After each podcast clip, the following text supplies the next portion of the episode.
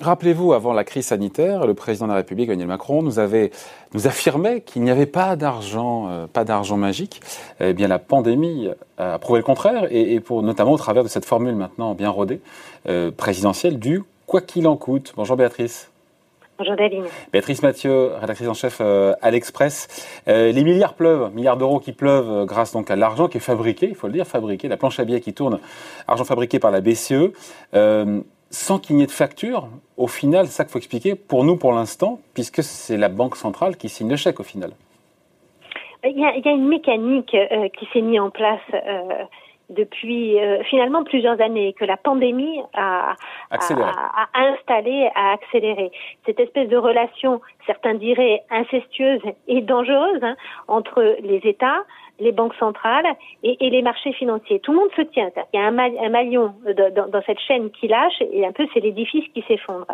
Donc effectivement, effectivement, officiellement en fait, notamment en Europe, donc les traités européens interdisent à la, à la BCE de financer directement euh, les pays.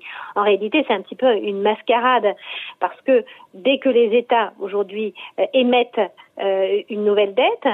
Ils sont effectivement rachetés par. Je vous coupe, mais dettes pour financer les programmes pour notamment financer de soutien à l'économie, les dépenses sociales, de santé. Tout à fait. Donc dès, dès qu'ils qui ont explosé d'ailleurs de, de, avec avec le Covid. Euh, donc dès que les, les, les États émettent cette dette-là, qui est rachetée sur le marché primaire par euh, des investisseurs financiers et qui revendent quasiment euh, euh très rapidement sur le marché secondaire euh, ces, ces, titres de dette.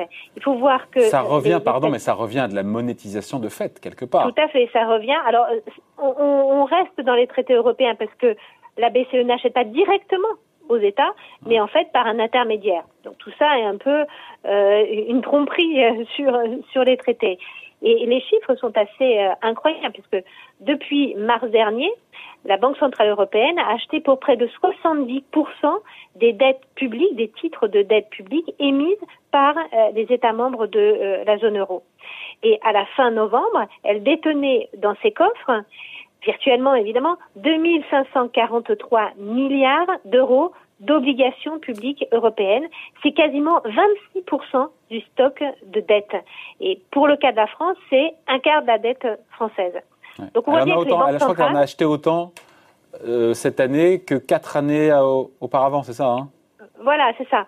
Son bilan, en fait, donc les, banques centrales, et notamment la, BCE, à l'image un, peu de, la banque centrale japonaise, elle s'est métamorphosée en, en sumo. Hein, son bilan, elle grossit, elle grossit.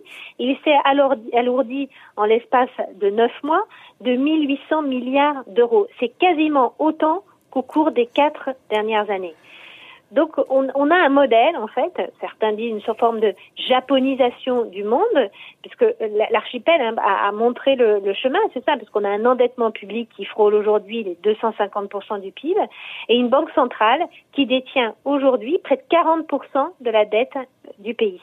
Et donc on prend ce chemin-là sans qu'il n'y ait aucun problème puisque euh, on est dans un monde très différent et vous l'avez souvent dit euh, ici, hein, on n'a pas de, de, de, de, tension sur les taux d'intérêt à long terme et même on pense qu'ils vont rester durablement bas. Et la meilleure preuve, c'est que alors même que cette dette a explosé, le service de la dette diminue et va continuer à diminuer dans les années Et certains disent que ce qu'il faut regarder aujourd'hui, c'est plus la dette dans l'absolu, mais le, ce qu'on appelle le, le, service de la dette, ce que ça coûte réellement en, en intérêt aux États. Voilà. Et ça, en fait, pour l'instant, c'est largement supportable. Pour l'instant, c'est largement supportable. Et encore une fois, on voit ce qui se passe au Japon, euh, où, euh, le système, hein, le, système fonctionne. Alors tout le monde se dit où elle est la limite? Exactement. Parce que, encore une fois, là, il faut, il faut remettre un peu le contexte. La dette file les taux restent au tapis, ce qui n'était pas écrit encore une fois dans la théorie économique classique. Donc on peut se demander jusqu'où la BCE peut continuer à faire tourner la machine à billets, imprimer euh, des euros. Et on se dit quoi? On se dit, alors il y a le Japon, on est à 120, ils sont à 250% du PIB. On se dit qu'il y a encore du chemin, mais la théorie que nous dit, il n'y a pas de limite théorique? Parce que la BCE, elle fait ce qu'elle veut? Ben, C'est-à-dire que les limites théoriques qu'on nous a seriné pendant euh, des années. Rappelez-vous, alors bon, on a les fameux critères euh, de, de, de, dette euh, des 60% des critères de Maastricht. Ouais, ça, on Ceux-là ont oublie, été enfoncés. On oublie pour enfoncés plusieurs depuis générations. ça. on, voilà, on les oublie. Ils sont très très clairement de, la première victime du Covid, c'est ces critères. Euh, et, et puis après, il y avait de- de- des travaux d'économistes euh, qui disaient qu'au-delà de 100%, ça devenait très très, très dangereux, euh, où on, entrait dans une espèce de spirale euh, très inquiétante. Toute cette littérature est à jeter à la poubelle, aux orties. tout- toutes ces, en tout cas, ces, ces thérapies, ces, ces théories, en fait, chiffrées. Il n'y a pas de chiffre magique sur euh, c'est quoi un endettement maximum. On voit bien d'une part que ça varie suivant beaucoup d'un pays à l'autre, sur la façon, la solidité du système bancaire, la solidité de la banque centrale, la confiance dans laquelle on a dans la banque centrale. Donc en fait, tout ça, il n'y a pas de théorie vraiment sur ça. Mais il y a un Euh, bilan, alors- pardon, Béatrice, il y a un bilan, le bilan de la BCE qui achète, donc, qui émet de la monnaie, qui achète la dette publique française ou allemande ou italienne. Elle, après un bilan, elle stocke dans son bilan ses dettes et finalement, on se dit que ben, son bilan, est-ce qu'il peut, ben, il peut aussi lui en- enfler à l'infini puisque, Théoriquement, théoriquement, il peut enfler à l'infini. parce qu'elle Euh, rend compte à personne. Parce qu'en fait, euh, parce qu'elle ne rend, bah, son actionnaire, c'est l'État. Ouais, mais c'est un jeu dans bizarre pour le coup parce qu'elle euh, elle a l'état actionnaire, en même temps, elle détient ses dettes à son bilan. Elle, dé- elle détient ses dettes et elle verse un rendement aux États, à ses États actionnaires tous les ans. Donc, euh, à partir du moment où les États ne font pas défaut sur cette dette, où là, la Banque centrale aurait euh, une perte sur l'actif qu'elle détient, et objectivement, les États n'ont pas intérêt à faire défaut sur une partie de la dette parce que, dans, comme ils sont actionnaires de la Banque centrale, ils seraient obligés De la de recapitaliser, de recapitaliser Ouais, mais là, la Banque centrale. là, ça tourne en rond, euh, pardon, voilà. ça tourne en rond, cette histoire, non? Oui, oui, c'est pour ça que ce- cette relation incestueuse, en fait, entre Banque centrale et, et État, euh, c'est un équilibre précaire parce qu'il ne faut pas qu'un des, qu'un des maillons euh, saute. Donc cet équilibre précaire peut continuer. Est-ce qu'il y a une limite? On voit bien que la limite technique, on, on ne la connaît pas euh, vraiment. À la limite, ça peut être l'inflation, Béatrice. Si l'inflation devait revenir, qu'on ne voit pas pour l'instant, ça pourrait changer Alors- la donne parce qu'on se dit que les, les banques centrales ne resteraient pas stoïques et Voilà. les bras ballants dans cette Voilà, configuration. donc il y a deux limites. Il y a la question de la limite de l'inflation. Est-ce qu'aujourd'hui, dans le monde que l'on connaît, on peut avoir une résurgence de l'inflation? Beaucoup l'indiquent, c'est peu probable parce qu'on est dans un monde vieillissant, parce qu'on est dans un monde où les gains de productivité, finalement, malgré la révolution technologique, ne sont pas très élevés, parce qu'on est dans un monde aussi où la réglementation fait que euh, les banques, les compagnies d'assurance sont obligées de détenir dans leur coffre en fait des actifs sans risque. Et donc il y a une demande très importante pour euh, ces actifs sans risque. Tout ça, ça pèse en fait sur la prime de risque et sur euh, les taux d'intérêt à long terme et, et donc sur aussi le- l'inflation qui ne qui, qui ne redécolle pas. D'autant plus que vous avez euh, une syndicalisation du monde qui s'est euh, qui, qui, qui a fortement euh, diminué. Donc il n'y a pas vraiment euh, à court et moyen terme un problème d'inflation. En réalité, la limite, La limite, euh, je, vous- je vous devance un peu, mais je vous vois venir parce que c'est cette idée qui, que cette politique monétaire crée des, accroît les inégalités. C'est-à-dire que d'un côté, on a, on sait que cette politique de la BCE fait flamber, de- au travers de ses liquidités, euh, fait flamber les prix des actifs, l'immobilier, la bourse, on le voit bien. Et donc, pour celles et ceux qui ont un patrimoine, ils s'apprécient. Ceux qui n'en ont pas, ben, ça s'apprécie Tout à pas. Et donc, ça crée des inégalités de patrimoine. Jusqu'à un jour peut-être où ça peut devenir insupportable pour le corps social. C'est ça cette bombe sociale dont on parle de cet argent magique. C'est exactement à la limite, elle est politique et sociale. Euh, comme vous de, de- de le dire, l'argent facile, on le voit bien tous les jours avec les, les- les chiffres incroyables de levée de fonds euh, euh, de, de- de Airbnb euh, la semaine dernière, il y a quelques jours, DoorDash, euh, et, et les- la hausse des cours de bourse que certains disent totalement délirante. Euh, donc le problème, c'est que on, entre dans une société où c'est le patrimoine euh, qui va faire la différence entre ceux qui ont un beau patrimoine et qui profitent de la hausse à la fois des cours de bourse mais aussi de l'immobilier et les autres.